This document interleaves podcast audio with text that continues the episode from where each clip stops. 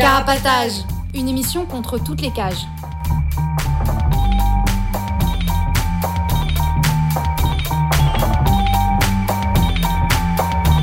Carapatage, c'est une émission contre les prisons, la répression et le contrôle. À travers l'actualité de l'enfermement, mais aussi son histoire. En racontant les luttes à l'intérieur et à l'extérieur, en échangeant ce qu'on a vu, lu et entendu.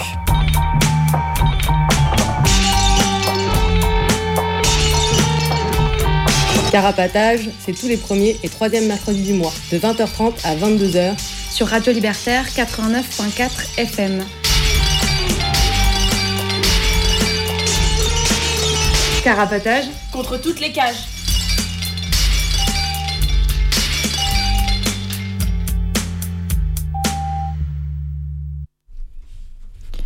Bonsoir, vous êtes bien sur Carapatage, l'émission contre toutes les cages. Ce soir, c'est notre 31e émission et on va parler des quartiers d'isolement.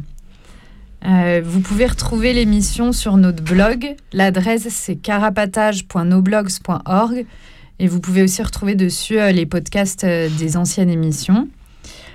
pendant l'émission, vous pouvez nous appeler au studio. Le numéro, c'est 01 43 71 89 40. du coup, moi, c'est Alix. Et autour de la table, il y a d'autres personnes. Salut, Pile. Salut, c'est Kate. Et à la technique. Hello, c'est Henri. Du coup, euh, avant euh, de commencer à parler des quartiers d'isolement, euh, on va commencer par quelques brèves d'actualité. Et je crois, Kate, que tu voulais revenir sur un rassemblement qui a eu lieu à Noisy le 16 avril. Oui, c'est ça. Le 16 avril, il y a eu un rassemblement organisé à Noisy-Champ contre la construction d'une SAS. Donc, c'est une structure d'accompagnement vers la sortie de 120 places, dont 30 places en semi-liberté. Euh, et les travaux ont débuté et la fin des travaux, est prévue pour euh, fin 2023. Et rapidement, les, les SAS, c'est des euh, structures de petite taille pour les courtes peines de moins de deux ans ou des reliquats de peine de deux ans. Et donc, c'est des structures qui sont censées être moins répressives, tournées vers la formation, avec des conditions de détention moins horribles. Mais en fait, c'est des gens qui auraient pu avoir un, aménagement de peine. Et du coup, construire des SAS, euh, c'est construire plus de places d'enfermement pour enfermer plus, plus longtemps, avec des aménagements de peine plus répressifs. Et la, le prochain rendez-vous euh, de mobilisation contre euh, ce SAS, ça sera le 30 avril à 14h au, au RER à Noisy-Champ, sortie quartier du Champy, pour réfléchir à comment s'organiser ensemble pour lutter contre cette nouvelle prison. Et euh, moi, du coup, je voulais vous parler euh, d'une action euh, qui a eu lieu en solidarité avec les détenus de l'établissement pénitentiaire pour mineurs de Lavore, dans le Tarn. ça a eu lieu il y a une semaine, le 14 avril. Il y a des personnes qui ont été, qui sont mis au pied de, la prison, qui ont mis de la musique, crié des slogans et lu un communiqué dont on, je vais vous lire un petit extrait. Euh, ces personnes-là qui se sont euh, rassemblées euh, ont été interpellées par les flics, mais elles ont été relâchées et sans donner leur identité. Du coup, je vous lis un petit extrait qui rappelle c'est quoi les EPM et pourquoi les personnes ont fait ce rassemblement au pied de l'EPM. L'EPM de Lavore est l'un des six EPM réalisés en France qui enferme en tout plus de 400 jeunes. Pourtant, il y a beaucoup plus de jeunes enfermés si on compte les centres éducatifs fermés et les quartiers pour mineurs des maisons d'arrêt, qui enferment en fait la majorité des mineurs incarcérés. Avec cette drôle d'ambition, affichée de départ, de remplacer les quartiers pour mineurs, les EPM, en plus d'avoir échoué, se sont en fait surtout rajoutés à l'arsenal répressif et ont augmenté la capacité d'incarcération des jeunes. En réalité, les EPM s'inscrivent dans la longue logique de politique pénale et de lois sécuritaires de plus en plus répressives. Ces deux dernières décennies ont vu exploser la population carcérale et les jeunes, surtout ceux des quartiers populaires, sont la cible privilégiée de ces politiques. Se voulant être un outil de punition et de réinsertion, entre guillemets, ou rempart contre la récidive, la prison est avant tout déshumanisante, stigmatisante, désocialisante, destructrice, et est un outil de reproduction des inégalités et des dominations, la prison, avec les tribunaux et la police, sont le mode de répression et de gestion de la misère sociale engendrée par le capitalisme. Nous ne croyons pas en cette justice de classe qui ne sert que les intérêts de la classe dominante. En ces temps mouvementés, avec la brûlante affaire antiterroriste des inculpés du 8-12, ravivée par la grève de la faim de notre camarade Libreflot, en réaction à son injustifiable mise à l'isolement, qui aura duré 36 jours, toutes les personnes enfermées sont des prisonnières, de guerre sociale. Toutes les prisonnières sont politiques. Tout comme la peine de mort et la torture, la prison ne peut s'aménager. Contre les CRA, contre les tôles, contre les EPM, nous nous opposerons à tous les systèmes d'enfermement. Que crève la tôle? Et euh, du coup, moi, je voulais parler d'une tentative d'évasion qui a eu lieu au CRA de Vincennes. Donc, c'est une tentative d'évasion euh, collective qui a eu lieu euh, pendant la nuit du 12 au 13 avril.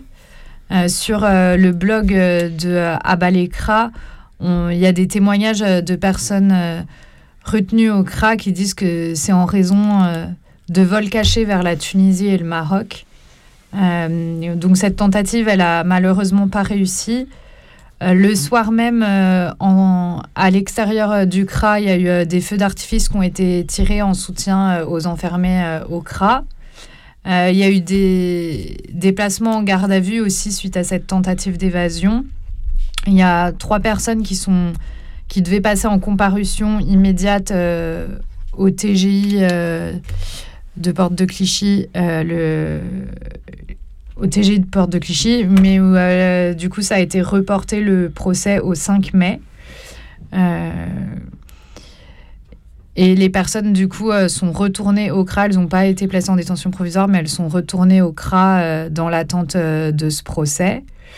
Il y a des personnes qui étaient venues en soutien aussi pour les trois personnes qui passaient en comparution immédiate, qui ont crié euh, des slogans dans, dans la salle d'audience et qui se sont fait euh, virer.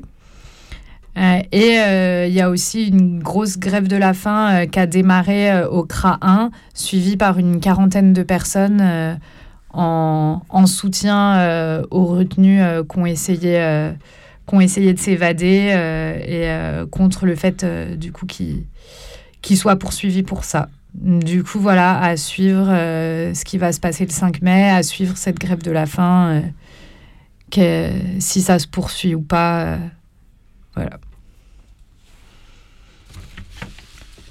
Avant de passer à la suite, du coup, on va parler plus des régimes d'isolement et, et revenir du coup sur, sur la grève de la faim aussi qu'a fait Libre Flow. On va écouter une musique, c'est Princessas Disney de Oliveri non, C'est- Oliver Ritoli. Oliveri Toli de la Clica Pica.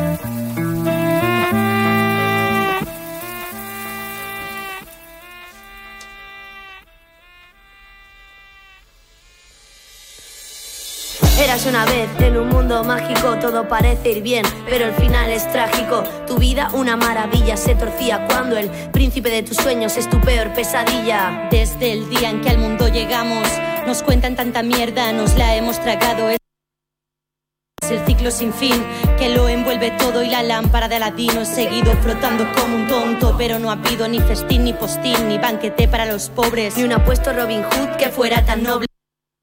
Ahora somos nosotras.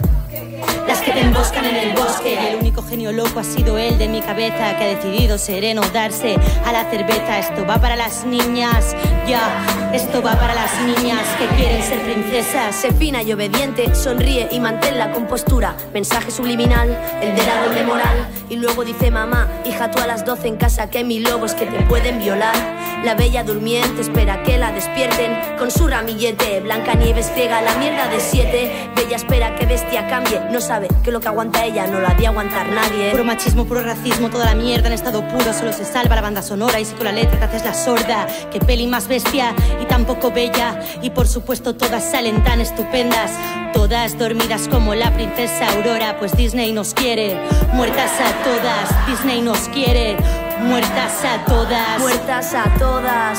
Princesas Disney permanecen sumisas complaciendo los deseos del príncipe que las pisa. Princesas Disney permanecen sumisas complaciendo los deseos del príncipe que las pisa. Y no me dejo llevar a un mundo ideal ni en alfombra ni en pavo real. Paso de tu fantasía patriarcal en que las hermanastras se tratan tan mal. Rivalidad entre mujeres es ficción, no es real. Quiero sacarme el cuasi modo de pensar de mi cabeza. Quiero que mi libro sea un libro escrito en la selva. No queremos que nos ilustren encerradas en torres y castillos. Que muestren la verdad son celdas con cepillo. Para peinar un pelo dorado y bien fino. Esperando que venga un príncipe y nos posea con un silbido. Románticos sin límites, salvemos a las brujas, quememos a los príncipes. Nos va a crecer la nariz y no es mentira. Desde lejos se huelen vuestras historias podridas. Y nuestro país de las maravillas será cuando nuestros cuentos os causen pesadillas. No quiero nada madrina ni un grillo que me dé lecciones. Volveré a las 12 si quiero, con o sin tacones. Y no habrá una conciencia que me cante y oprima. Pues Oliver y Tolly tienen presente que en el país de nunca jamás hace falta gente. En el país de nunca jamás hace falta gente. En el país de nunca jamás hace falta gente. Mejor iros, no vaya a ser que el mundo despierte. Esas Disney permanecen sumisas complaciendo los deseos del príncipe que las pisa. Yo paso de tu alfombra a tu carroza o tu caballo antes muerta que probarme aquel zapato que venía de cristal asegurándome un futuro segura y protegida en los brazos de un tío duro. El príncipe gentil que luego se volvió agresivo de azul u otro color mismo timo diferente el vestido y el lema es encuentra un buen marido modelo de amor heteronormativo. Hay otras mil formas de amar que no nos cuentan. Y es que en verdad Blancanieves soñaba con Cenicienta. Princesas Disney permanecen sumisas, complaciendo los deseos del príncipe que las pisa. Princesas Disney permanecen sumisas, complaciendo los deseos del príncipe que las pisa.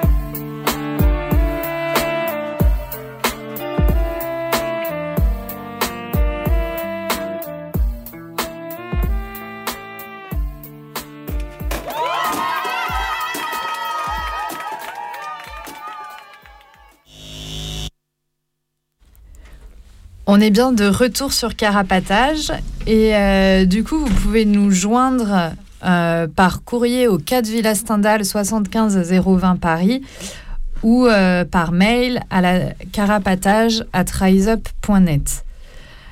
donc ce qu'on disait tout à l'heure avant d'écouter la musique, c'est qu'on allait faire l'émission de ce soir sur les quartiers d'isolement.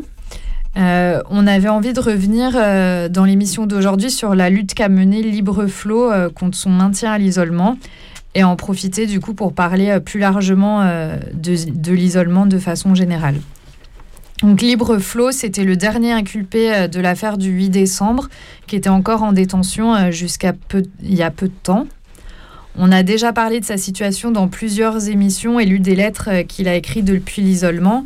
Mais du coup, pour rappeler, le 8 décembre 2020, il y a neuf personnes euh, qui avaient été arrêtées euh, dans différentes villes en France, euh, puis sept d'entre elles qui avaient été poursuivies dans le cadre d'une instruction antiterroriste, accusées d'appartenir à ce qu'ils appellent la mouvance d'ultra-gauche, donc dont on ne sait pas trop ce qu'ils entendent par là, et de projeter des actions violentes. Donc l'instruction dans cette affaire, elle est toujours en cours aujourd'hui. Et euh, Libre c'était une des sept personnes poursuivies et c'était la dernière euh, qui n'avait pas encore été libérée euh, sous contrôle judiciaire. Donc il a été placé à l'isolement dès son incarcération en décembre 2020 et toutes ses demandes de libération, elles avaient été refusées et son placement à l'isolement avait été renouvelé à chaque fois. Il a commencé une grève de la faim le 27 février 2022 euh, pour protester contre ce maintien à l'isolement et pour demander sa libération. Et sa grève de la faim, elle a duré du 27 février au 4 avril. Le 24 mars, du coup, presque un mois après le début de la grève de la faim, il avait été transféré euh, du coup de là où il était enfermé à l'hôpital pénitentiaire de Fresnes parce que son état de santé euh, s'était beaucoup dégradé. Et le 7 avril, il a été transféré dans un hôpital parisien. Euh, euh, et, il a obtenu donc cette libération pour raison médicale euh, suite à la détérioration de son état de santé à cause de sa grève de la faim. et aujourd'hui, du coup, il a donc il a eu son transfert à l'hôpital et placement sous bracelet électronique et il est soumis à plusieurs contraintes, obligations de travail, l'interdiction de circuler librement et de sortir du département, l'interdiction de communier avec certaines mises en cause dans l'affaire, pointage et surveillance continue de sa position avec le bracelet électronique. Et donc pendant sa grève de la faim, qui a duré quand même plus d'un mois, il y a eu plusieurs actions de soutien dans différentes villes de France, euh, donc je ne vais pas tout citer, mais par exemple, il y a eu euh, des rassemblements à Montreuil, à Paris. À Rennes, il y a eu la perturbation euh, d'un meeting de soutien à Macron qui était, où il y avait Dupont-Moretti, du Dupont-Moretti, le ministre de la Justice, qui était là-bas. Et comme c'est lui qui reconduisait les placements à l'isolement, du coup, il y a des gens qui sont allés perturber ce meeting. Et euh, il y a eu euh, le, bris des vitres euh, d'une banque LCL à Toulouse. Voilà, il y a eu différentes actions, actions pour soutenir, pour soutenir sa libération et pour le soutenir dans, dans, sa lutte, dans sa lutte pour sa libération. du coup, voilà, ça c'était pour expliquer un petit peu pourquoi on a voulu faire cette émission ce soir. Euh, et donc, on va revenir euh, plus euh, largement sur le régime d'isolement. À la fois, qu'est-ce que c'est, comment ça fonctionne, quels effets aussi sur les personnes et, des luttes qui peuvent être menées contre. Et du coup, je vais laisser la parole à Pile pour revenir un peu sur l'historique des quartiers d'isolement. Ouais, du coup, on va pas remonter très très loin, mais euh, les ancêtres des quartiers d'isolement, euh, c'est les QHS, quartiers de haute sécurité, qui sont une appellation euh, non officielle des quartiers de sécurité renforcée. Alors les QSR pour les condamnés dans les centrales et des quartiers de plus grande sécurité dans les maisons d'arrêt, QPGS, qui ont été créés par décret en, en 75, mais qui étaient déjà officieusement en place depuis les années 60 euh, le début des années 60 euh, pour les Algériens qui étaient emprisonnés, euh, emprisonnés pour les isoler, pour isoler ceux qui étaient jugés perturbateurs ou revendicatifs au sein de la prison. Dans les années 70 jusqu'en 74, il y a beaucoup de révoltes dans les prisons, une petite centaine de mouvements, ce qui est beaucoup, et une dizaine de prisons partiellement détruites ou entièrement. Avec aussi une époque où il y a une conscience plus approfondie du rôle de la prison dans la société, au sein des mouvements euh, à l'intérieur et à l'extérieur, et euh, une critique des lieux d'isolement déjà au sein de la prison.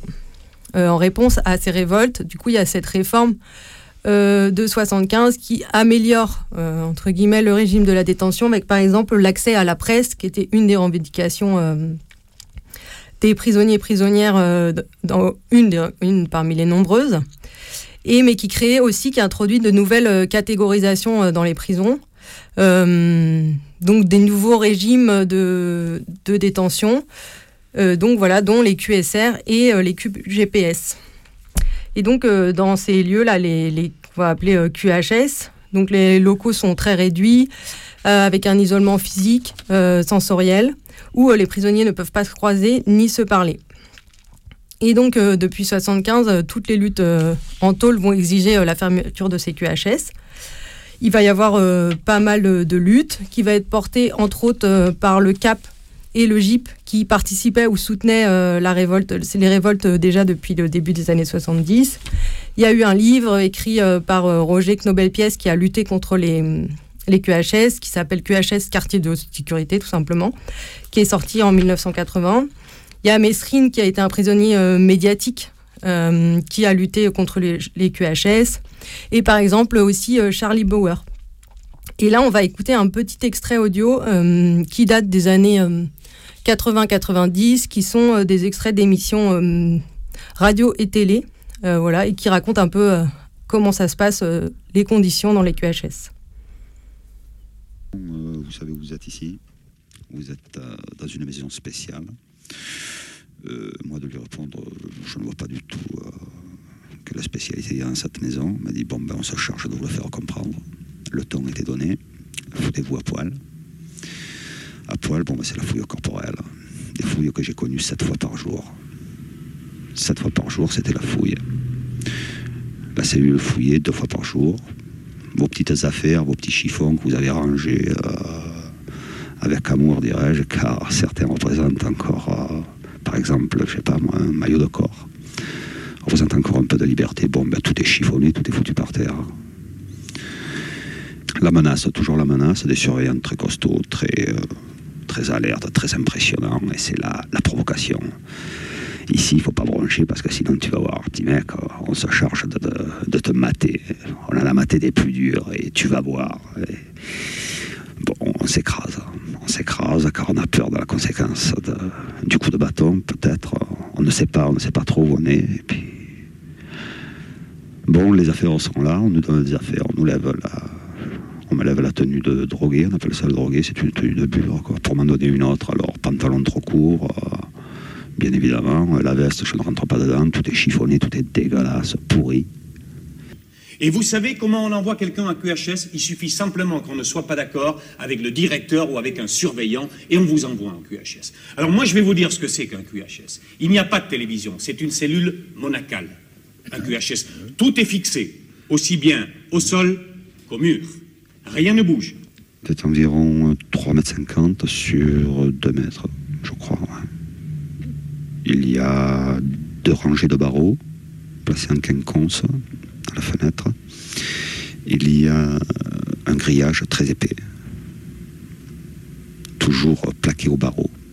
La vue à l'extérieur est très très difficile. Voilà, c'est tout. Il n'y a rien d'autre, absolument rien. Les murs sont ripollinés de blanc. Tout est nickel, tout est silencieux. Nous sommes euh, toute la journée seuls, toujours tout seul. Il est interdit bien sûr de s'allonger sur la paillasse, car c'est d'une paillasse qu'il s'agit bien sûr. Le repas du midi euh, dans des gamelles sordides, tout rouillées. Le repas fini, ce sont des surveillants qui nous servent le repas. Le repas fini, on nous retire la gamelle, la fourchette et la cuillère, de peur qu'on se blesse ou que l'on blesse un surveillant. On nous retire tout. Tout et la journée s'écoule à ne rien faire. Il n'y a plus qu'à attendre. Et alors voilà, du coup, on a entendu euh, l'arrivée de, enfin Charlie Bauer qui raconte son arrivée euh, au QHS. Et après, euh, c'est un autre, euh, une autre personne qui, voilà, se, se mêle d'une, euh, d'une émission télé qui parle de la prison. Il a lui-même été au QHS. Je me rappelle plus son nom. Mais voilà, c'est un, un cinéaste, je crois, qui a fait, enfin un cinéaste, c'est sûr, qui a fait euh, 8 ans, dont une partie au QHS suite à un braquage. Voilà.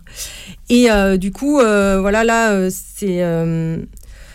je vais vous lire une petite lettre qui raconte la fin des QHS. Est-ce vraiment la fin des QHS C'est une lettre de Laurent Jacquat qui l'écrit depuis le QI de la santé, le quartier d'isolement de la santé, en mars 2006. Il existe en France des lieux où s'exerce la torture blanche, où le droit n'existe pas, où les droits de l'homme sont niés, où les violences physiques et psychologiques sont utilisées pour briser l'individu, où l'enfermement extrême conduit à l'automutilation, à la folie ou au suicide. Avant 1981, on appelait cela les QHS, quartiers de haute sécurité.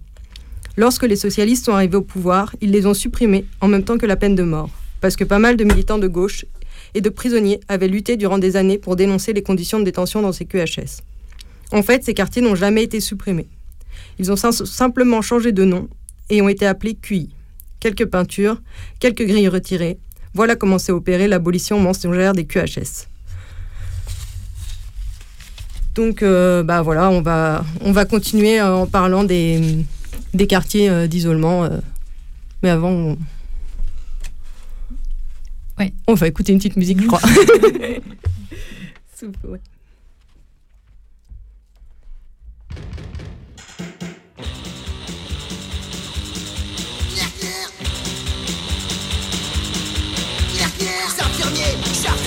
Viennent pour te casser la tête. Te masturbes dans la télé, ils te jamisent comme une bête. Oh, les psychiatres, policiers viennent pour t'électrocuter. Tu peux crier, tu peux pleurer, il y a des murs pour t'écouter.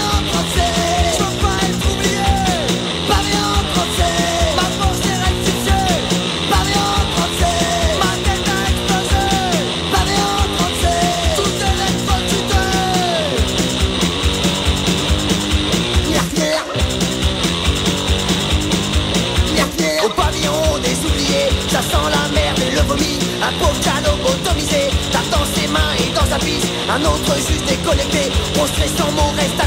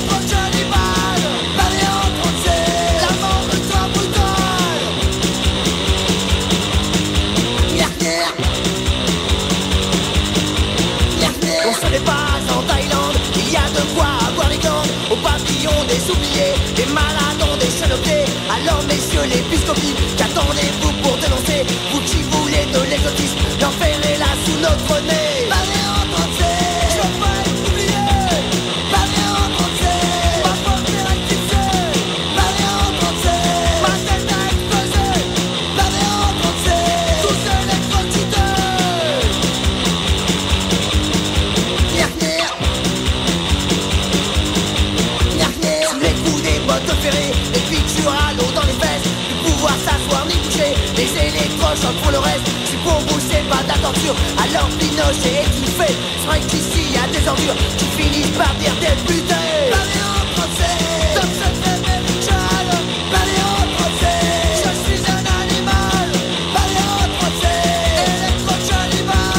Parlez français, la mort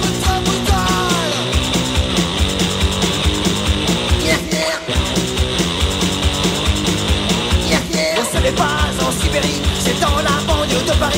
Qu'on applique la démocratie à grands coups de lobotomie. Non, ce n'est pas en Thaïlande, excusez-moi, j'ai envie de rendre. Pour te guérir, on te détruit, quelle pourriture la psychiatrie.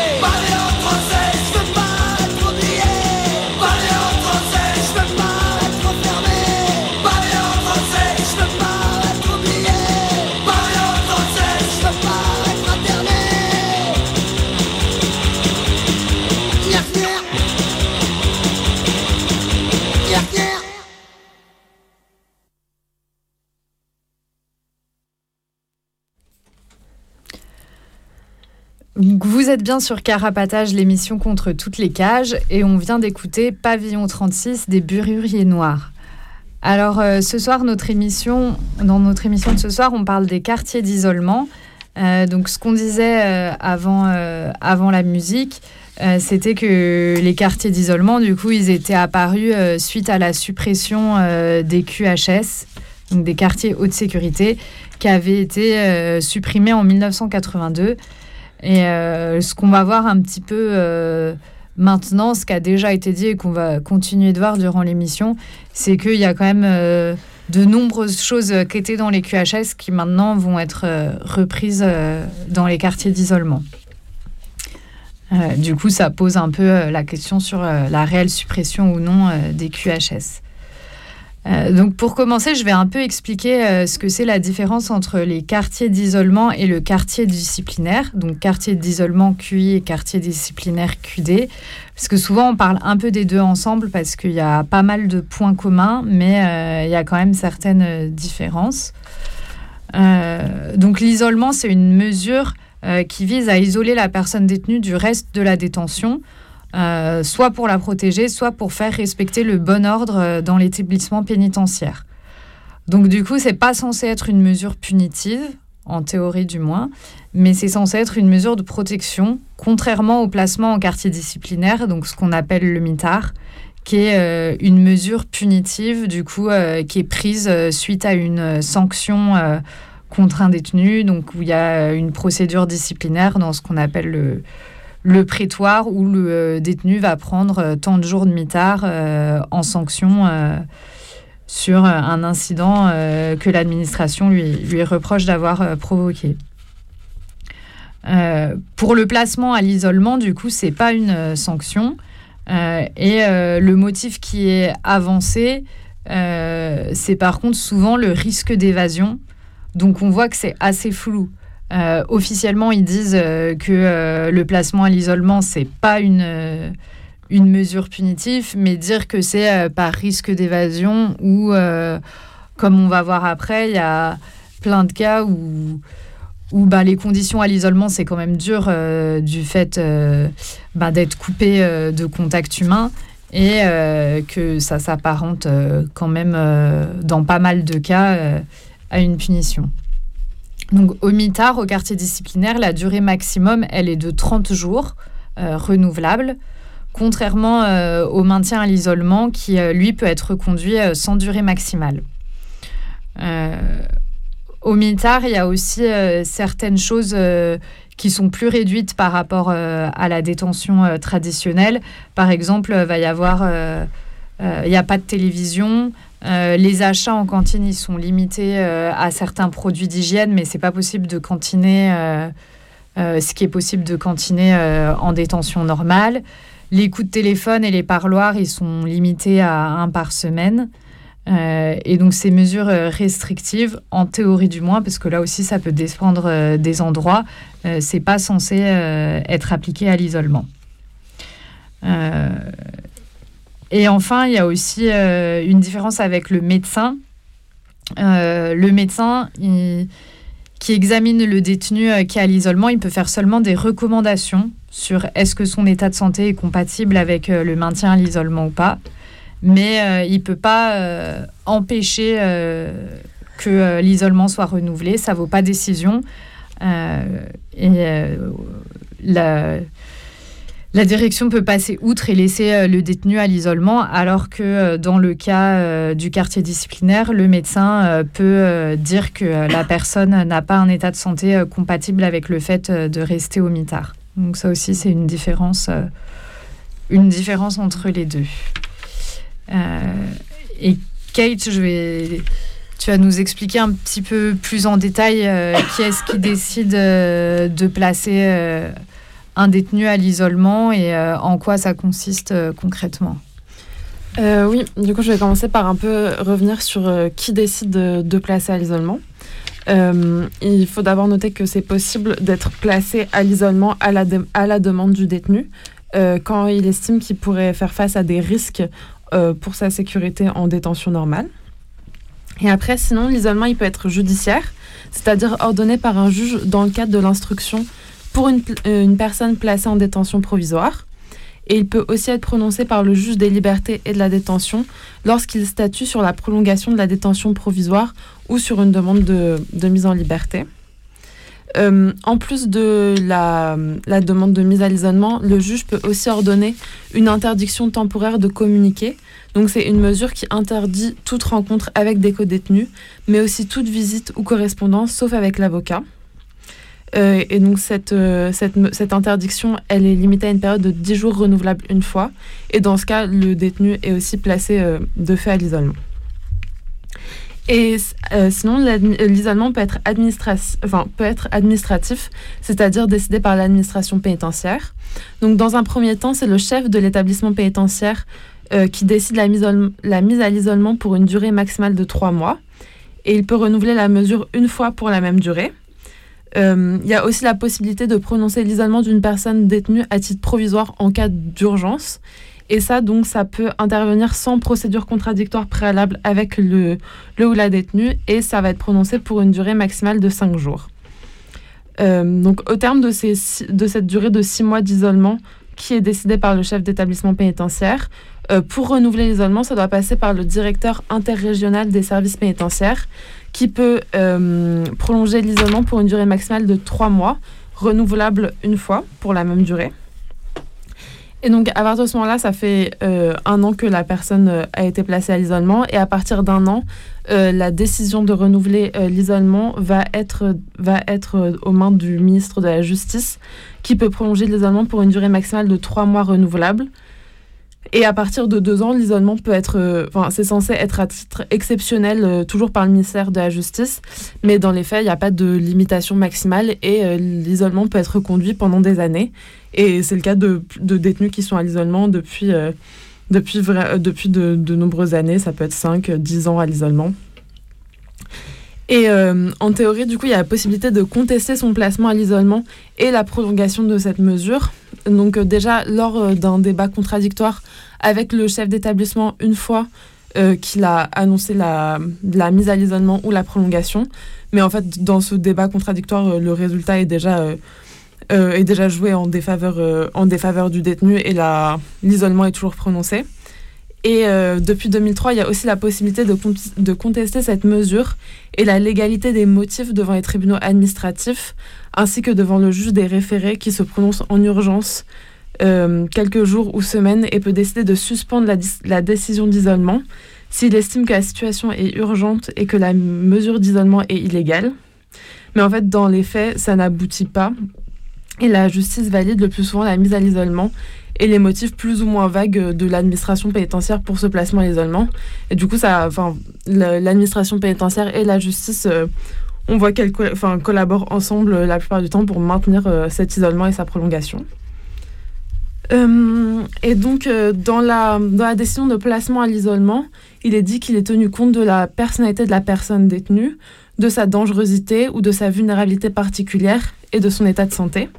Donc, sur la question de l'état de santé, les placements à l'isolement et leur renouvellement doivent être systématiquement signalés au médecin qui émet un avis sur la prolongation euh, de l'isolement ou sa fin. Mais cet avis n'est que consultatif et il n'y a pas d'obligation de tenir compte. Euh, du coup, je voulais lire un petit extrait d'une lettre de Libreflow du 10 février 2022 où justement il parle du rôle des médecins euh, dans cette mise à l'isolement. Euh, hier, donc, a eu lieu mon débat contradictoire pour le maintien à l'isolement, la mascarade trimestrielle.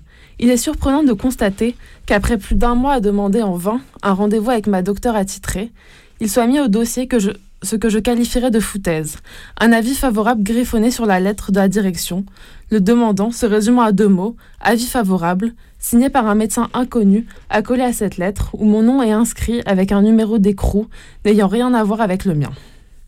Donc voilà, là aussi, euh, les médecins euh, collaborent pour, euh, pour ce maintien à l'isolement. Et donc maintenant, je voulais revenir un peu plus sur comment ça se passe concrètement quand on est, placé à l'isolement. Donc les personnes qui sont placées à l'isolement ne doivent avoir aucun contact avec les autres personnes détenues, même pendant les déplacements au sein de la tôle. Donc les cellules d'isolement ne, peuvent être ouvertes qu'en présence de deux surveillants et euh, les personnes isolées sont accompagnées pendant chacun de leurs déplacements euh, d'un surveillant et éventuellement un gradé.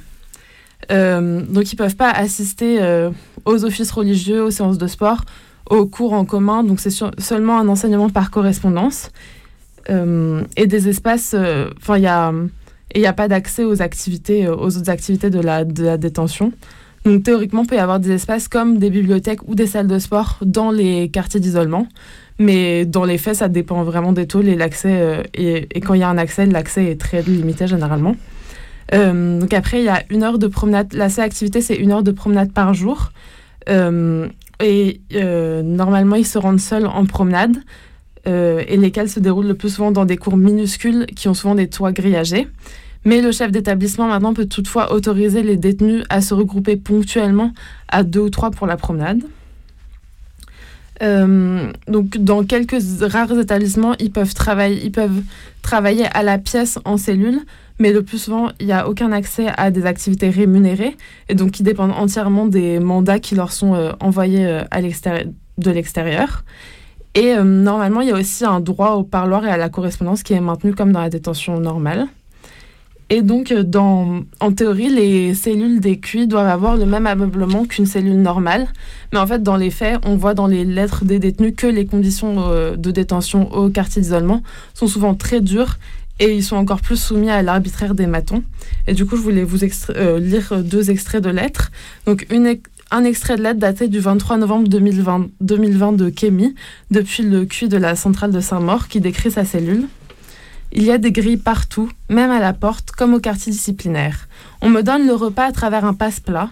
Je fais tous mes entretiens dans ma cellule, derrière la grille, et mon interlocuteur dans la coursive, même le psy. Aucun secret médical.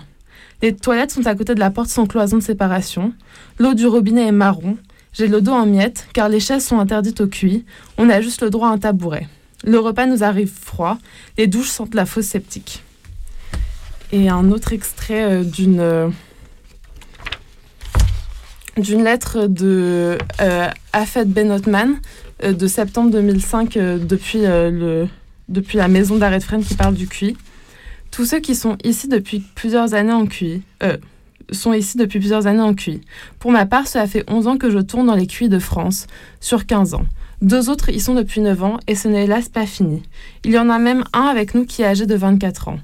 Même mettre des jeunes comme ça sans raison lui, c'est lamentable et inacceptable. Ils sont en train de les conditionner. Pour ce qui est du courrier, certains le reçoivent ici un mois, voire deux mois après.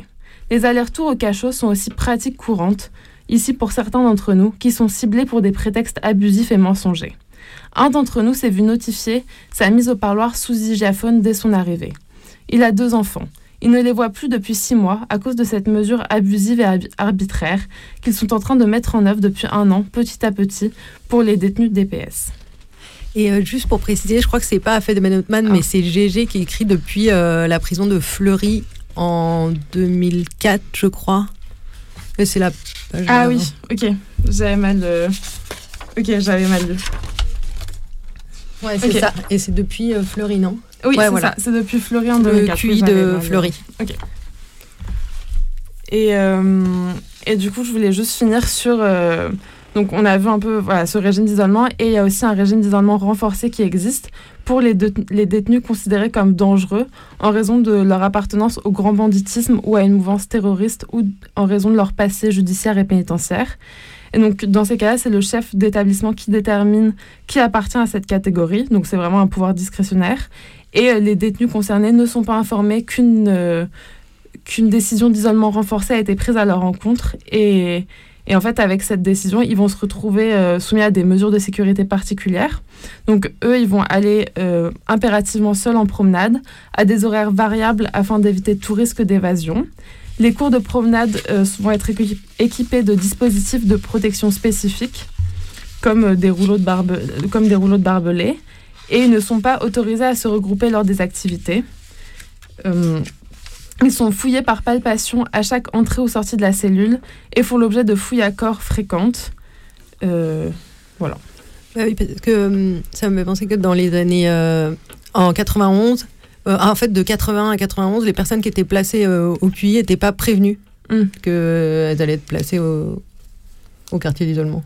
Du coup, c'est une espèce de. Donc, du coup, il n'y avait pas de, de, de- Elle pouvait même pas contester euh, rien du tout. Ouais. Et donc, on va passer euh, une nouvelle musique. C'est Renard de Lillis. Mais vous pouvez nous appeler pendant ce temps-là euh, au 01 43 71 89 40.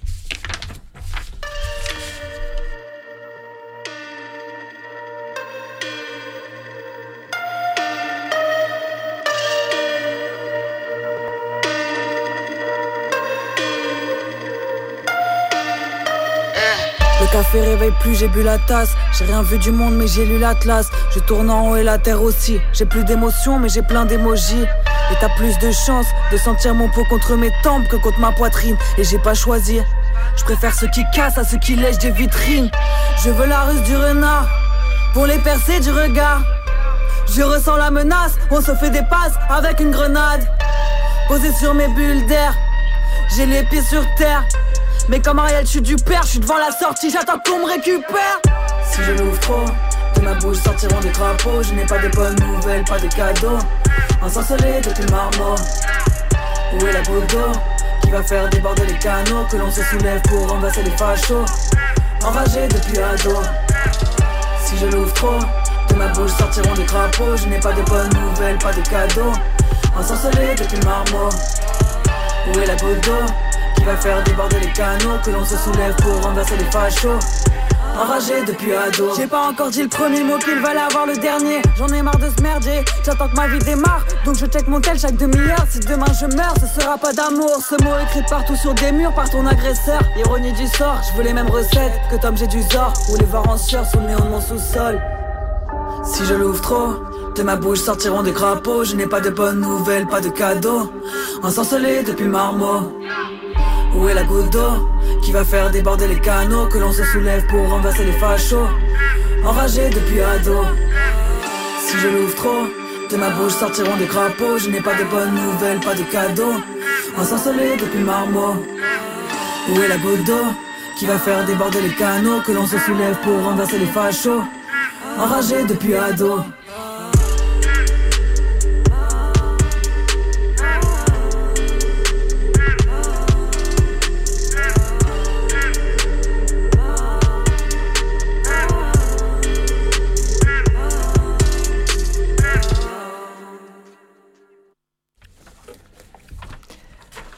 Vous êtes de retour sur Carapatage et on vient d'écouter du coup Renard de Lilith. Et donc ce soir, euh, on parle des quartiers d'isolement. Euh, et, euh, et là, on va aussi un petit peu parler de d'autres quartiers qui sont aussi des régimes particuliers. donc autres que les quartiers d'isolement et les quartiers disciplinaires. Et, et du statut de DPS notamment. Parce que voilà, il y a d'autres quartiers qui ont, qui ont, aussi des régimes, des régimes particuliers.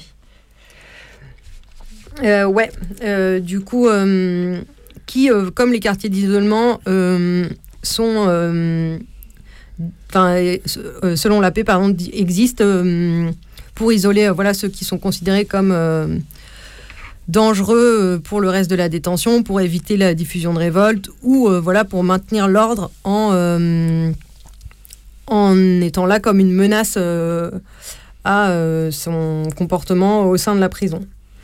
Et du coup, euh, d'abord, je voulais vous parler de euh, la situation des personnes dites euh, radicalisées qui du coup doivent passer par le QR. On en a déjà parlé voilà, beaucoup dans l'émission 16 de Carapatage sur les dispositifs contre les personnes dites radicalisées.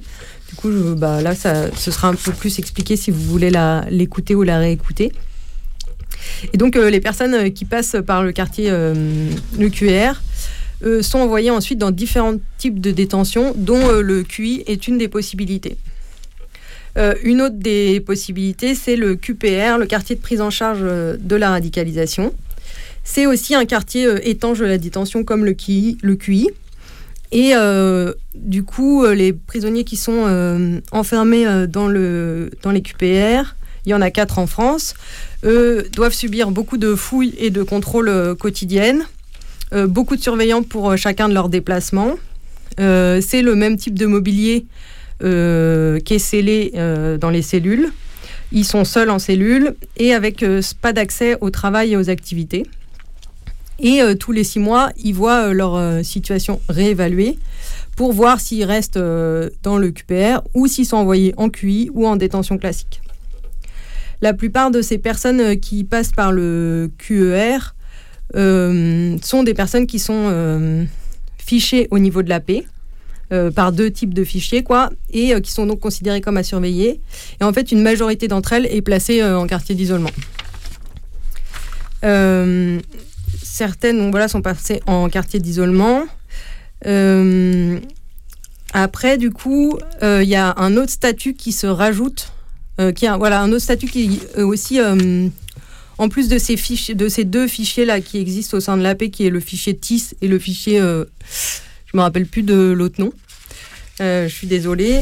Et euh, donc voilà le statut de DPS qui, pour détenus particulièrement signalés, qui lui peut être attribué en raison de l'affaire qui amène en prison, donc sur le demande du juge d'instruction ou, ou du procureur, ou en raison d'un comportement jugeux dangereux à l'intérieur de la détention évasion, révolte, euh, ou par exemple euh, appartenance à la criminalité organisée ou à la mouvance, euh, terroriste.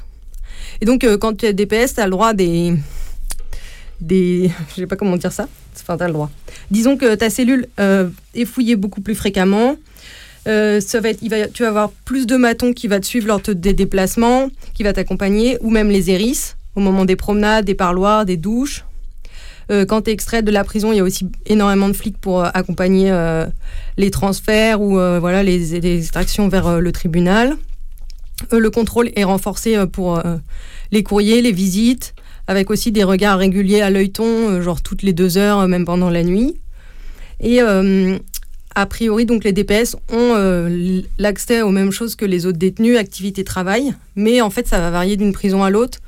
Euh, en fonction de, la possibilité pour le détenu. Euh, en fonction de genre euh, les moyens qu'ils mettent pour accompagner le, le, détenu dans ses déplacements, quoi. Et du coup, bah, tout à l'heure on parlait de ça, mais comme pour le quartier d'isolement, en fait, théoriquement, tu es censé avoir accès à certaines choses, mais en fait, la paix, enfin, ou la direction de la prison va dire, bah non, on n'a pas assez de matons pour vous accompagner, donc vous pouvez pas faire ça, ça, ça, quoi. Et vous aurez accès à à peu près pas grand-chose. Et euh, du coup, quand euh, tu as le statut DPS, tu pas forcément euh, à l'isolement. Et quand tu es à l'isolement, tu n'as pas forcément le statut de DPS. voilà, a priori, ça concernerait genre 300 personnes détenues en France. Je voulais vous parler d'un autre type de quartier qui n'est pas du coup à proprement parler le quartier d'isolement, mais qui sont les quartiers maison centrale. je crois qu'il y en a six en France. Et du coup, ces, ces, quartiers sont divisés par pas mal de détenus voilà, qui, qui en parlent comme des QHS modernes. dans ces quartiers, il y a eu pas mal de révoltes, dont une par exemple à Valence en 2017, où les détenus ont été euh, lourdement euh, condamnés.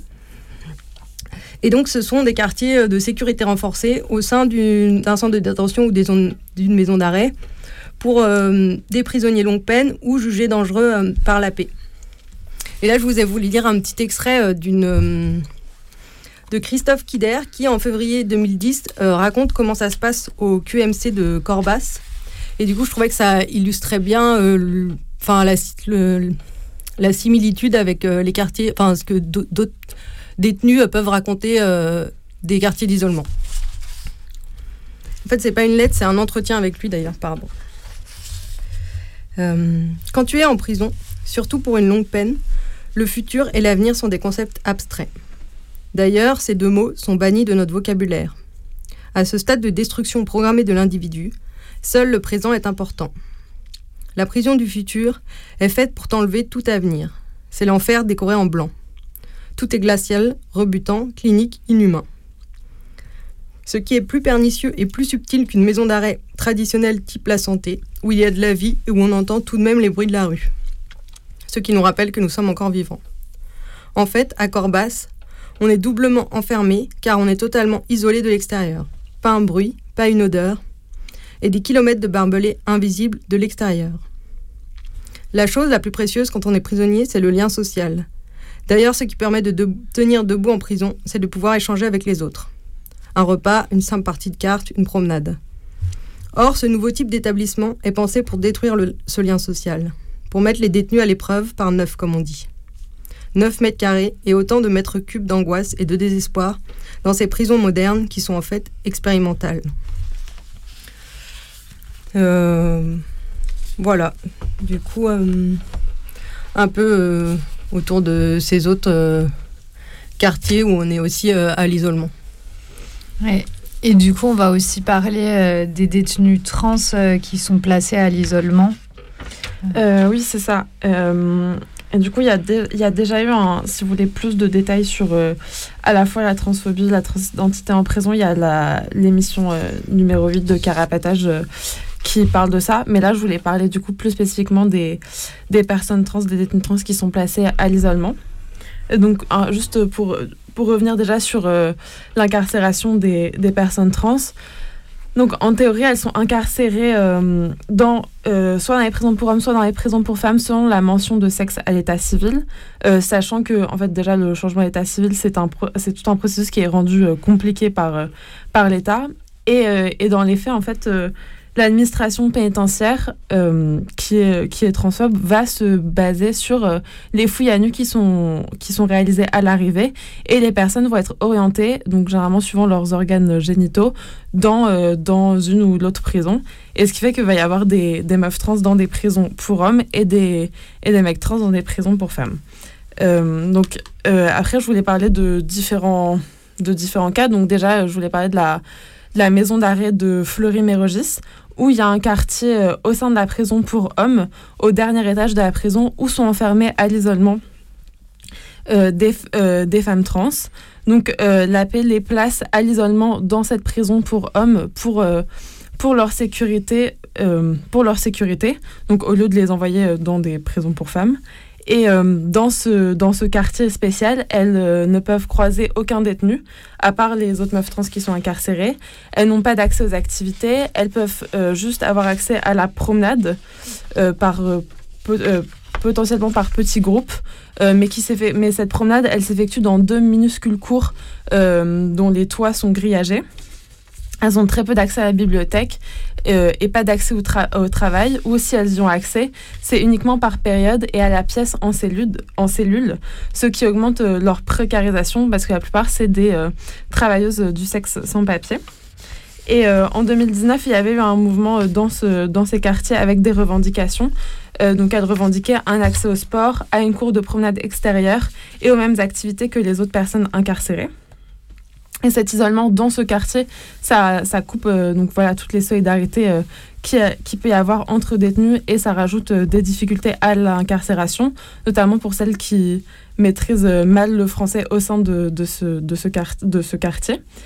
Et, et, en fait, du fait qu'elle soit dans une prison pour hommes, ça fait aussi que certains produits sont pas accessibles à la cantine et, euh, dont elles dont elles auraient dont elles voudraient avoir auxquelles elles voudraient avoir accès. Et euh, l'isolement renforce aussi euh, le pouvoir des matons et les humiliations les humiliations qu'elles vivent au quotidien. Donc après il y a aussi le centre de détention de Caen donc là c'est les longues peines et la plupart des femmes trans sont plutôt orientées pour les longues peines vers le centre de détention de Caen donc à Caen là elles sont pas placées à l'isolement. Elles sont placées en détention normale et euh, du coup elles vivent des, violences de la part euh, des détenus hommes et des matons. Et euh, donc au sein de ce centre de détention, elles peuvent mettre des vêtements féminins et du maquillage, mais qu'au sein de leur cellule. Et pour sortir dans le reste de la détention, elles doivent par exemple porter un, pantalon. Et, et, dans les autres prisons, à part celle-là, elles sont systématiquement placées au quartier d'isolement, donc où qui les prive totalement de l'accès voilà, au cours de, enfin, au cours de promenade collective, euh, aux activités, au contact euh, avec les autres. Et là, je voulais revenir un peu sur le, sur le cas de, Jennifer, qui est une femme trans qui a été incarcérée à la maison pour hommes de Toulouse-Seyss à l'isolement, euh, sous couvert de, de, protéger sa sécurité, parce que son état civil ne correspondait pas à son, à son identité de genre. Et donc, à l'isolement, euh, il n'y avait que des surveillants hommes, elle était victime de propos et d'actes transphobes de la part des matons. Et du coup, elle est restée à l'isolement pendant neuf mois euh, dans cette prison, avec aucune euh, activité à part une cour de promenade minuscule grillagée. Et en fait, au bout de ces neuf mois, quand elle a obtenu son changement d'état civil, elle a pu être transférée, transférée au quartier, dans un quartier femme, toujours à l'isolement, mais avec un accès à la cour de promenade commune et aux activités avec les autres, avec les autres détenus. Et dans les cas où où euh, elles transitionnent pendant leur euh, détention. Euh, donc certaines cachent leur transidentité pour ne pas subir cette mise à l'isolement. Et donc, en fait, dans ces cas-là, elles restent en détention normale, mais elles vont s'isoler au sein de leur cellule pour essayer d'éviter les violences de la part des détenus et des matons, et donc ne plus aller en promenade et rester 24 heures sur 24 dans leur cellule.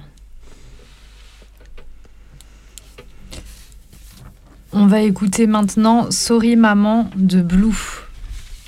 J'ai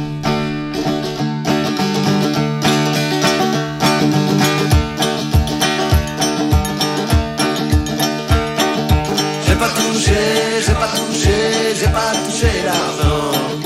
J'ai pas trouvé, j'ai pas trouvé, j'ai pas trouvé l'argent.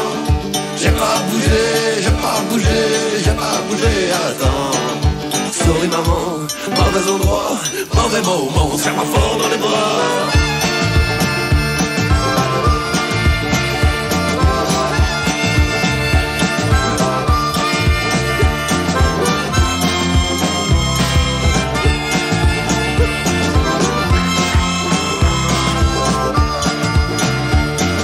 J'ai voulu changer, j'ai voulu changer, j'ai voulu changer la vie.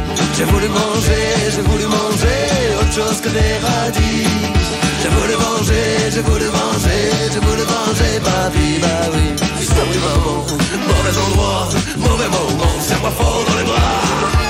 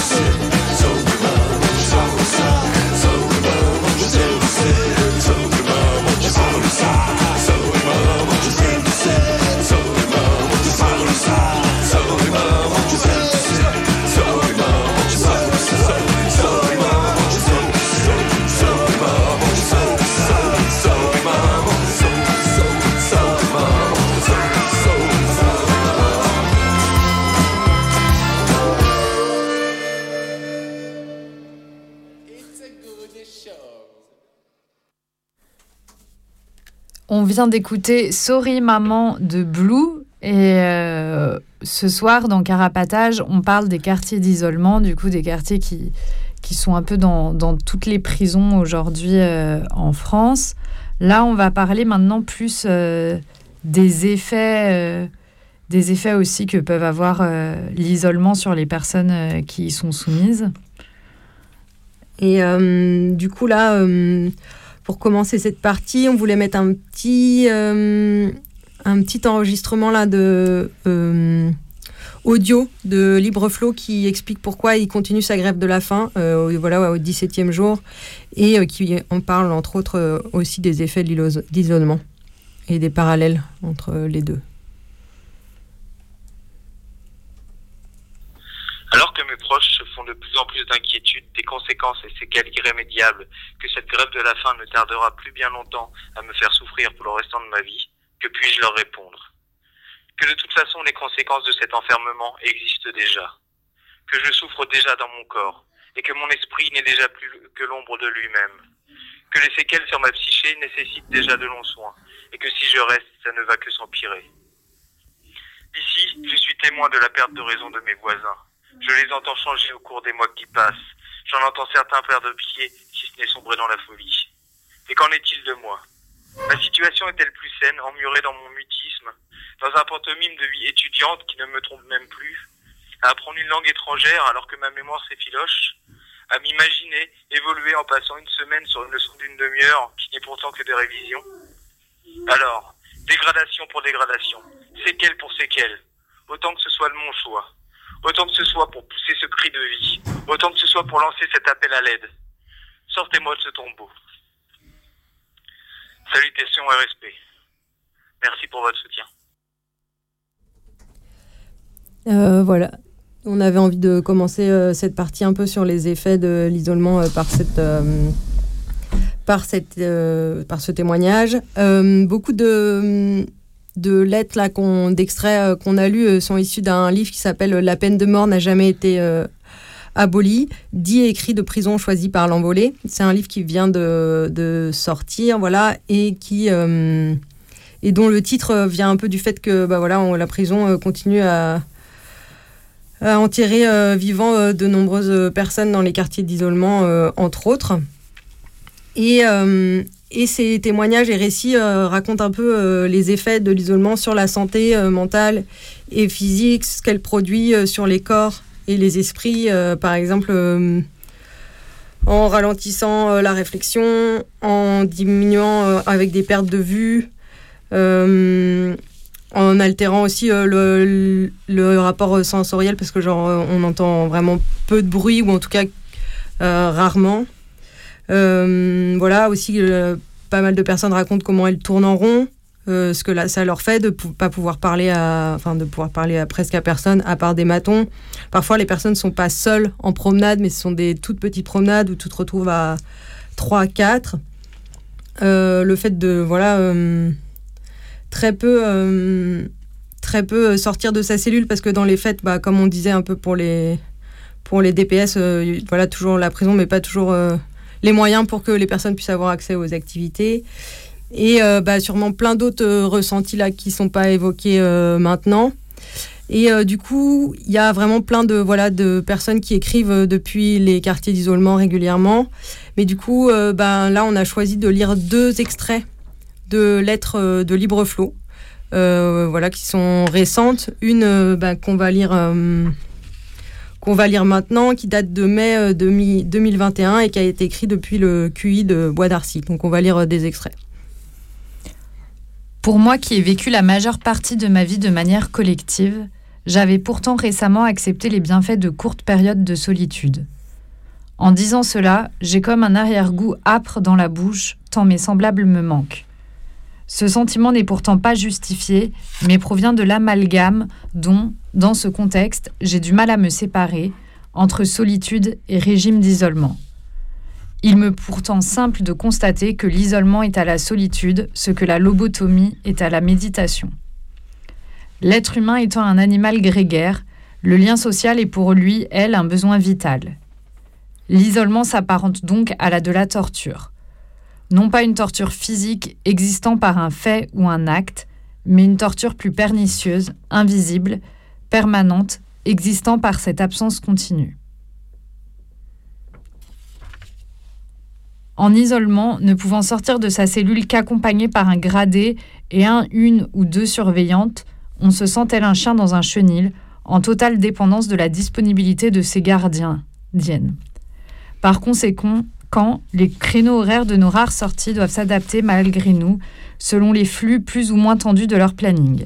Cela nous impose à être toujours prêtes, sur le qui-vive, ou au contraire, être prête pour rien et attendre sans rien pouvoir faire. Il est très courant de poireauter à la douche avant de pouvoir regagner sa cellule, parfois plus d'une demi-heure et, au moins une fois, 50 minutes. Quant à l'espace anxiogène qu'est la promenade individuelle, boîte bétonnée où les 20 mètres carrés trouant le béton au-dessus de nos têtes sont recouverts de multiples grilles et barbelés, le temps y est long, lorsqu'il grêle et qu'après l'heure autorisée et suffisante, il nous est impossible d'appeler les surveillantes et que nous attendons sans savoir quand nous pourrons regagner le chauffage de notre cellule. À se demander si ce n'est pas pour nous décourager d'y retourner et de rester dans nos cellules, limitant ainsi le travail des surveillantes. Avec le retour du soleil, il y a plus de monde qui sort lors des promenades. Les vraies promenades, dans les cours où les gens ne sont pas seuls. Je les observe. Eux ne peuvent pas me voir à cause de la quadruple dose de barreaux et de cabillotis de ma fenêtre. Ils font du sport collectivement en petits groupes. Je les envie, ils sont vivants. Ils parlent, ils crient, ils rient, ils se motivent les uns les autres. Bref, eux, ils existent. Je pense que nous construisons notre vision de soi parce que nous renvoient les autres, mais comment exister quand il n'y a pas d'autres? Quand les autres ne nous voient même pas. L'isolement aurait-il pour but l'annihilation de soi? Avant même d'être jugé, je devrais cesser d'exister?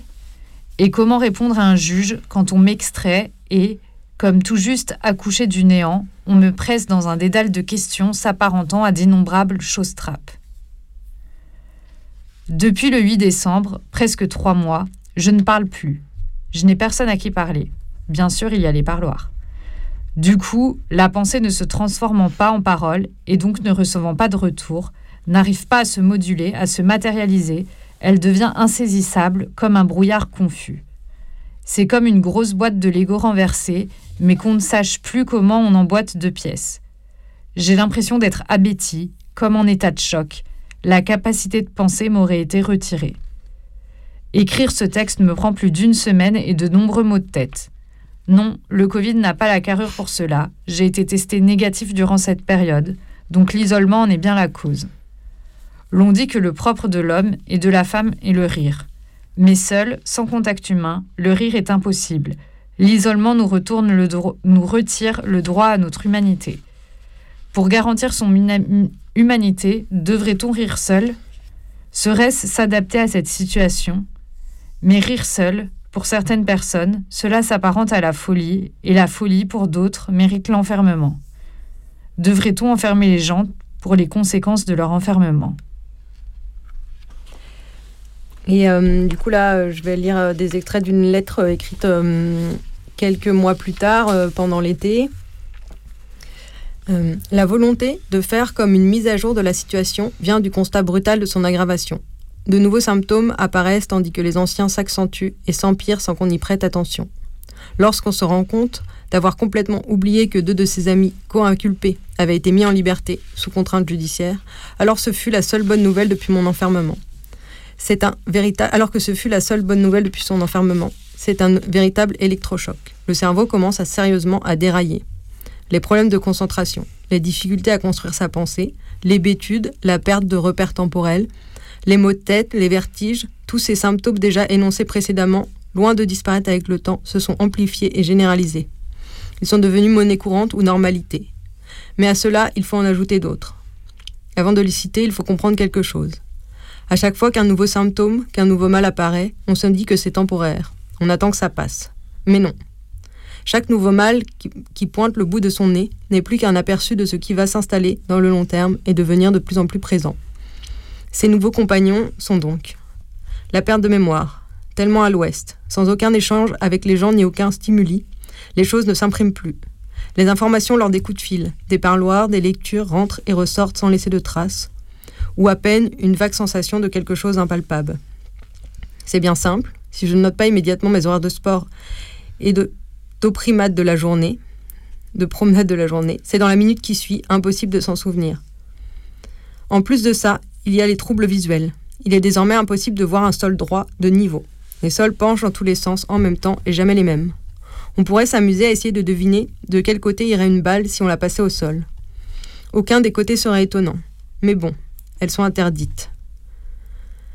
Un autre symptôme des plus inquiétants est celui de la forte pression thoracique accompagnée d'une douleur aiguë au cœur, comme une pointe plantée en son sein.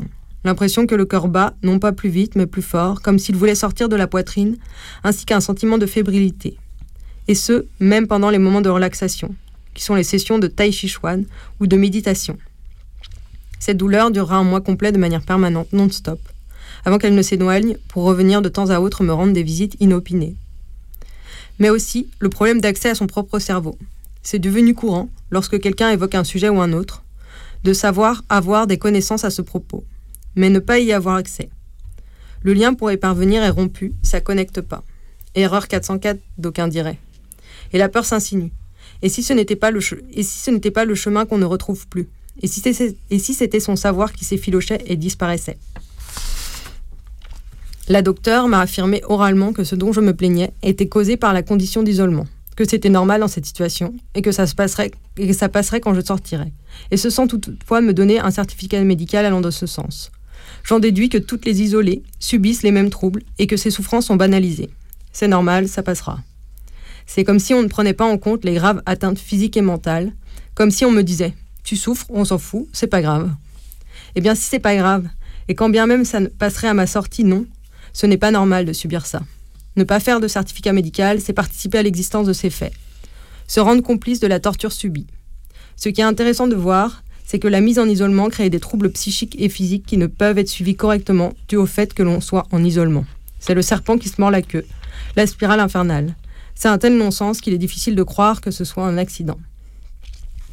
Et euh, du coup, dans la suite de sa lettre et dans les autres passages, euh, il y a entre autres un passage où il évoque le fait que euh, ben, lui, il est un petit peu, qui se sent privilégié parce que lui, il a des avocats qui l'aident à faire respecter ses droits et les différentes réclamations qu'il a vis-à-vis de ce qu'il peut obtenir dans le régime d'isolement, par exemple.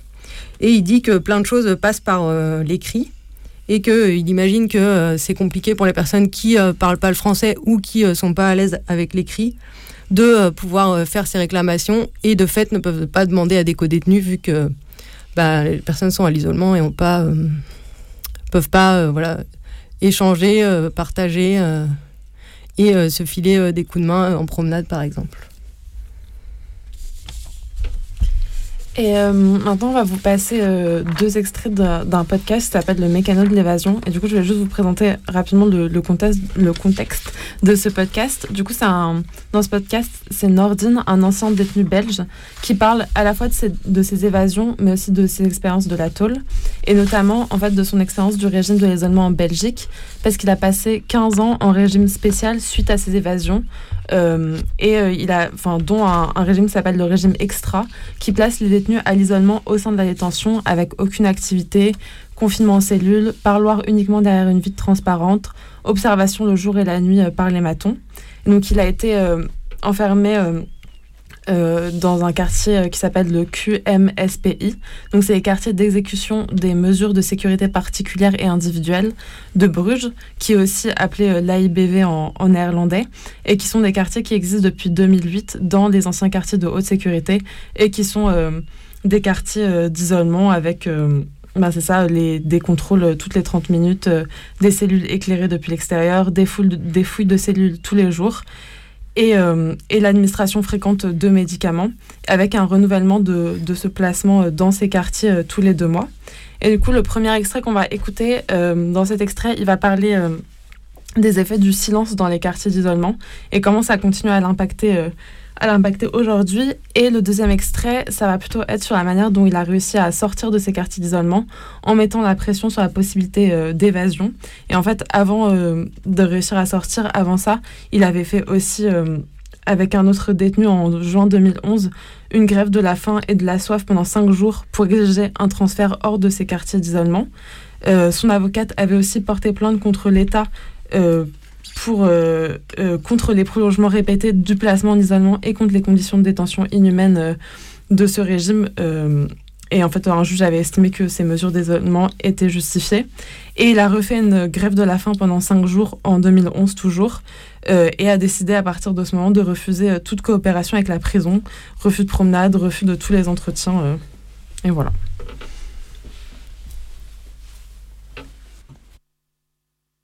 Alors tu as après euh, Bruges.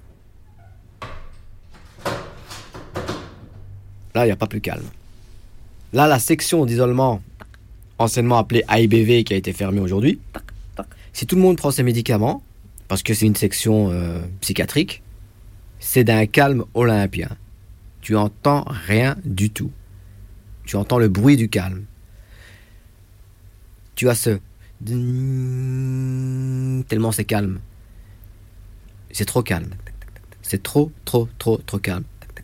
Au point, des fois, d'entendre des mouches marcher. Alors, tu dois faire le bruit dans ta tête. Si tu fais pas le bruit dans ta tête, tu refais pas des films dans ta tête, tu refais pas de la lecture dans ta tête, tu deviens zinzin. Le soir, t'as pas 36, 36 sons. T'entends ta petite goutte d'eau. Tac, tac, tac, alors, t'as pas, tu peux pas aller la fermer, puisque c'est à poussoir. T'as pas de moyen de la fermer. Quand même tu mettrais un gobelet, et le gobelet, première goutte d'eau, deuxième goutte d'eau, tu l'entendras, après t'entends plus rien. Mais une fois qu'il s'est rempli, tu continues à entendre les gouttes. Faut savoir une chose. Étant donné que j'ai été isolé très, très, très, très longtemps, ce que toi tu disais dans ta tête, moi je le dis en haute voix. Ah, je dois me brosser les dents. Ah ouais, merde, il faut encore. Tout ce que toi tu penses dans ta tête. Ah, il faut que je chasse le café. Moi je me le disais à haute voix. Encore aujourd'hui, ça m'arrive. C'est pas pour autant que je parle tout seul. Ouais, je dois encore demander à celui-là ça. C'est simplement que, étant donné qu'il n'y a pas de voix, bah, j'écoutais ma voix. Et ça, c'est des trucs que je fais tous les jours. hein. Le matin, quand je me lève, je dis biberon. J'y vais aller faire le biberon pour la petite. Euh, normalement, si j'aurais été seul, je me serais levé, j'aurais dit, bah, je vais aller faire le biberon pour la petite. Allez, ouvre le frigo, boum. Chaque geste que tu fais, ben, tu as la phrase qui va avec, plus ou moins. C'est un peu comme, il n'y a personne, ben, tu peux te mettre à poil. Il n'y a personne, ben, tu peux parler à haute voix. Il n'y a personne. Alors, euh, tu dis que t'es sorti par la grande porte. Ben, raconte-moi. Ben D'abord, il fallait retrouver dans une prison normale. Comme j'étais à, à, à la IBV, ben pour partir, c'était euh, cachot, cachot, cachot, cachot, cachot, cachot. Et puis à un moment, il fallait leur prouver que, en fait, eux, ce qu'ils pensaient être une forteresse, c'était une passoire. J'ai dû ouvrir deux portes pour convoquer le directeur général, pour lui prouver que je pouvais m'évader de là. La- la- la- L'astuce était très très très très simple. hein. En fait, pour ouvrir les portes à la IBV, ils ont des, des genres de télécommandes. Ils appuient une fois, le centre ouvre directement. Ils appuient deux fois, ils ouvrent l'autre porte. Je marchais autour d'un gars, un agent, qui était énorme. Et moi, en marchant à côté de ce mec-là, j'ai appuyé sur son corps. Il est tellement gros qu'il n'a pas senti. La porte s'est ouverte et j'ai couru au cachot. Comment t'as ouvert? Comment t'as ouvert? Comment t'as ouvert? C'est pas vos affaires. Une deuxième fois, j'ai refait la même chose. La première porte s'est ouverte et j'ai couru encore à la douche. Comment t'as fait? C'est pas tes affaires. Maintenant, tu appelles Heinz Meurice et tu lui dis ce que je viens de faire. Il est venu chez moi, Heinz Meurice. Je lui ai dit écoute, si tu me transfères pas à Ytre, je vais m'évader et je vais aller moi-même à Ytre. Mais avec la presse, avec un journaliste, pour expliquer pourquoi de chez toi je m'évade et je vais à Ytre. C'est ce qui s'est fait. La directrice d'Ytre est venue me voir. Elle a vu que j'étais pas zinzin. Elle a dit ok, je vais te récupérer, mais ça va être très très très très très très dur. Euh, De lors, on s'est mis d'accord. Elle m'a dit bah tu vas retourner chez moi dans un premier temps dans un cachot et petit à petit on va on va avancer, voir comment faire. Et c'est ce qu'on a fait. Mais vraiment, le mot petit à petit, euh, c'était vraiment petit à petit. Et on a avancé jusqu'à suivre des cours. euh, après sortir du cachot parce que ça faisait quand même près de 4 ans que j'étais là, aller dans une autre cellule en section plus ou moins aménagée, euh, avec des activités partiellement au début et puis complètes après, avec à la fin un travail, deux travails, trois travails. Et donc, on vous a, on vous a montré plusieurs témoignages, donc soit dans l'extrait audio, soit par les lettres, euh, un peu des effets euh, que peuvent avoir euh, le fait d'être isolé, sans contact sur du long terme, quoi, sur le corps et le mental. Et et il y a d'autres témoignages qui existent sur l'isolement, comme Pile disait tout à l'heure. Il y en a un certain nombre que vous pouvez retrouver dans l'émission de radio de l'envolée ou dans leur journal. Euh, et euh, le- l'isolement, euh, dans tous ces témoignages, c'est pas mal comparé à de la torture. Du coup, de la torture qui n'est pas forcément visible, parce qu'il n'y a pas forcément d'acte de torture direct physique sur la personne, mais dans le manque de contact humain, que c'est une forme de, de torture aussi. Et on a un peu cherché euh, à retrouver des témoignages sur des formes euh, de lutte qui pouvaient y avoir euh, au quartier d'isolement. Mais c'est assez compliqué parce que les personnes, elles sont ben, seules par définition quand elles sont à l'isolement.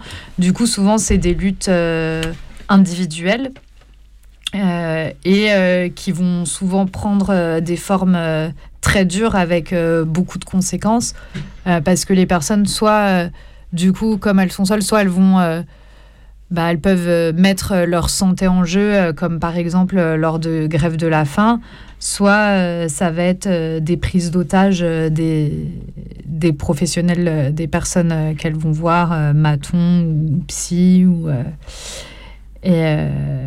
et du coup, avec souvent, euh, du coup, elles vont se prendre euh, des peines euh, très lourdes derrière, un allongement de leur peine suite aux prises d'otages. On voulait reparler de l'exemple de Fabrice Bourromé. On en a déjà parlé dans l'émission numéro 23 du 3 novembre 2021, du coup que vous pouvez réécouter sur notre blog. Du coup, Fabrice Borromé, c'est euh, un détenu euh, guadeloupéen qui était condamné à l'origine à 8 ans de prison en 2010 et qui aujourd'hui, euh, à qui reste plusieurs euh, dizaines d'années à faire parce que justement, suite à une prise d'otage, suite à, différents incidents en détention, il s'est pris des peines supplémentaires et où aujourd'hui, ben, il voit ses, ses espoirs de sortie diminuer face à, à l'allongement constant de ses peines. Et il demandait aussi euh, son transfert en Outre-mer comme il est, euh, comme il est euh, incarcéré en métropole.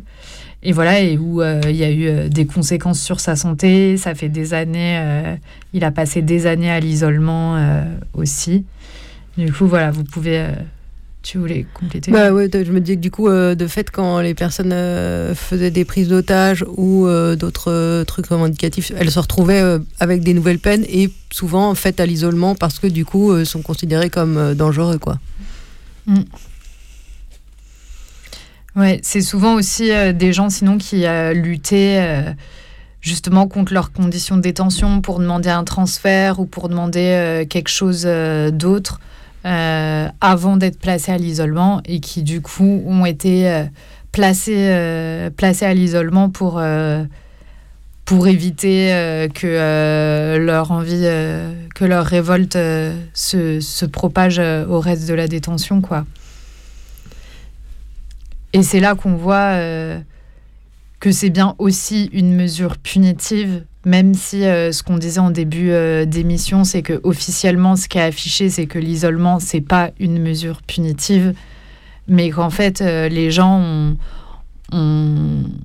la paix décide de les placer à l'isolement, enfin la le directeur ou les autorités administratives vont décider de placer, de placer la personne à l'isolement parce que ils estiment qu'elle représente un risque et euh, du coup finalement euh, c'est pas forcément rattaché à un acte concret en punition de tant de jours. Enfin c'est un acte mais ça reste punitif quand même. Et euh, tout à l'heure, tu disais que dans les années en 91, là, c'est- les- il y avait eu l'accès à des promenades à plusieurs. C'est aussi suite à quand même des mouvements entre bah, la mise en place du QI et dix ans plus tard, voilà, les différents mouvements qu'il y a eu à l'intérieur qui ont eu lieu et qui étaient euh, aussi euh, contre la fermeture, enfin qui, qui luttaient aussi euh, pour la fermeture des quartiers d'isolement, quoi. Et un des autres trucs qui avait été obtenu à l'époque, c'est l'accès au téléphone. C'est pour ça qu'on a pu entendre aussi le, la voix de Libreflow euh, dans l'extrait là qu'on a passé. Et on a aussi vu des, voilà, plus récemment, même si ça commence à dater, des tentatives de mouvements collectifs euh, au niveau national euh, euh, au sein des quartiers d'isolement en essayant voilà, de se coordonner pour faire des refus de gamelles et des refus par- de parloirs, des refus de promenade, pardon, voilà, collectivement sur quelques jours et en demandant aussi un peu le soutien des autres prisonniers et en élargissant les revendications à, plein de choses qui se passent en prison. Mm. Et c'était une volonté du coup de faire euh, ce mouvement-là euh, dans les différents QI de différents euh, établissements, quoi, de se coordonner. ça demandait aussi une coordination entre détenus de différentes tôles.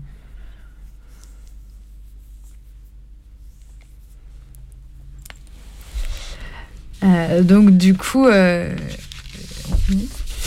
euh, avant, euh, je vais vous redonner euh, les quelques contacts euh, de l'émission. Vous allez pouvoir euh, nous réécouter euh, l'émission. Elle va, le podcast de l'émission va être disponible sur le blog.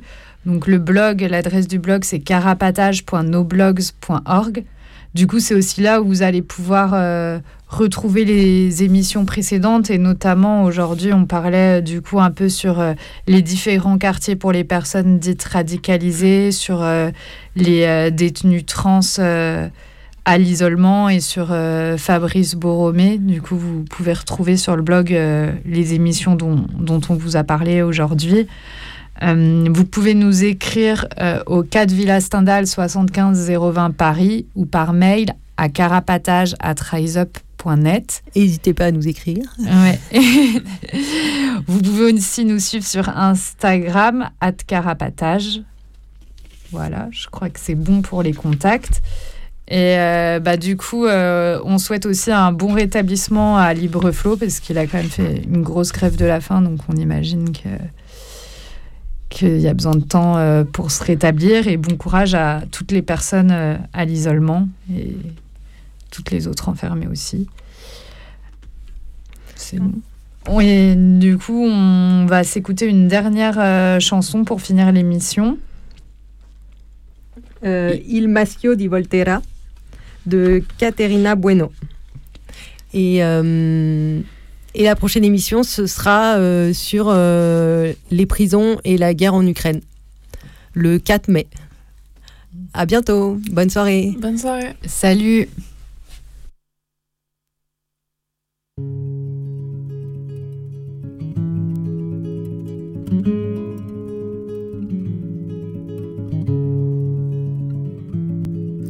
Io me ne stavo mesto a lavorare, rinchiuso dentro il mastio o di terra. Un seondi mi venne a salutare, con lieto volto la mano mi serra. Allegro disse, grazie a te. Tutti i giornali parlano, combattono per te.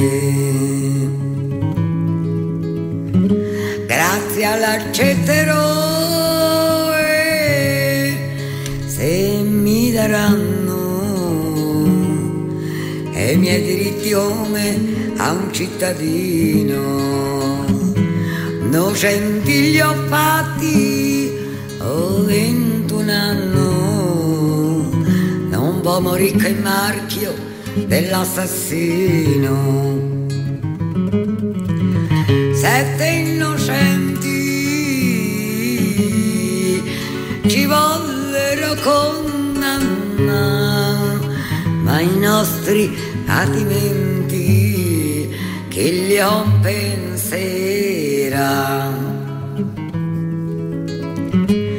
Non ebbi l'amicizia od un la guarì e il mio processo nullo o vite sola. Dovrò subirne ancora pene rancori. Dalla rabbia ne mordo coperte lenzuola.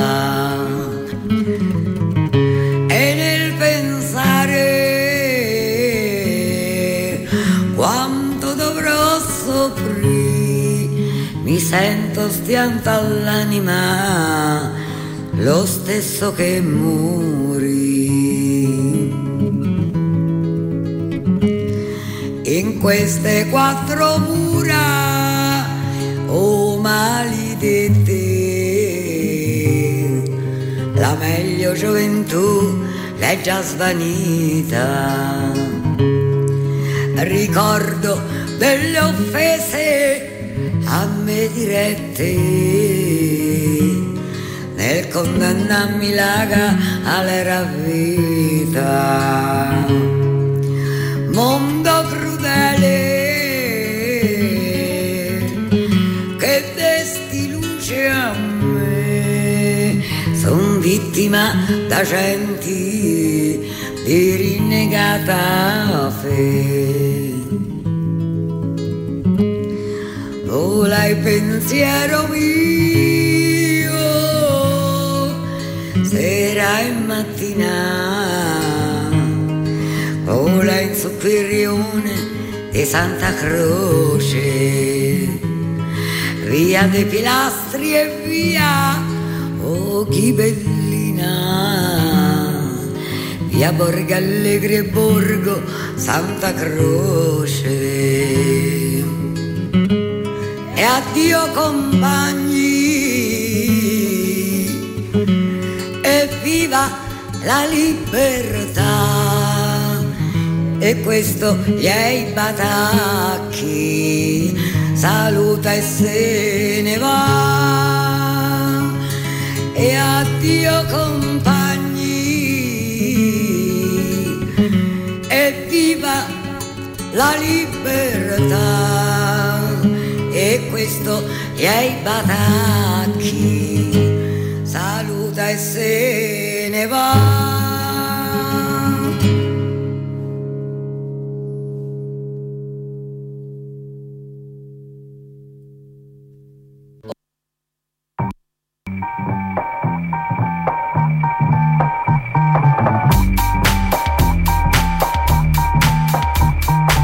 Carapatage, une émission contre toutes les cages.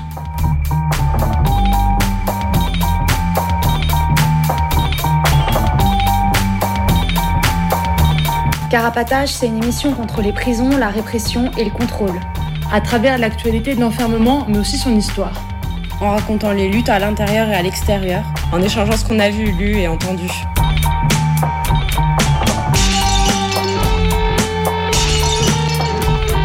Carapatage, c'est tous les premiers et troisièmes mercredis du mois, de 20h30 à 22h, Sur Radio Libertaire 89.4 FM. Carapatage Contre toutes les cages.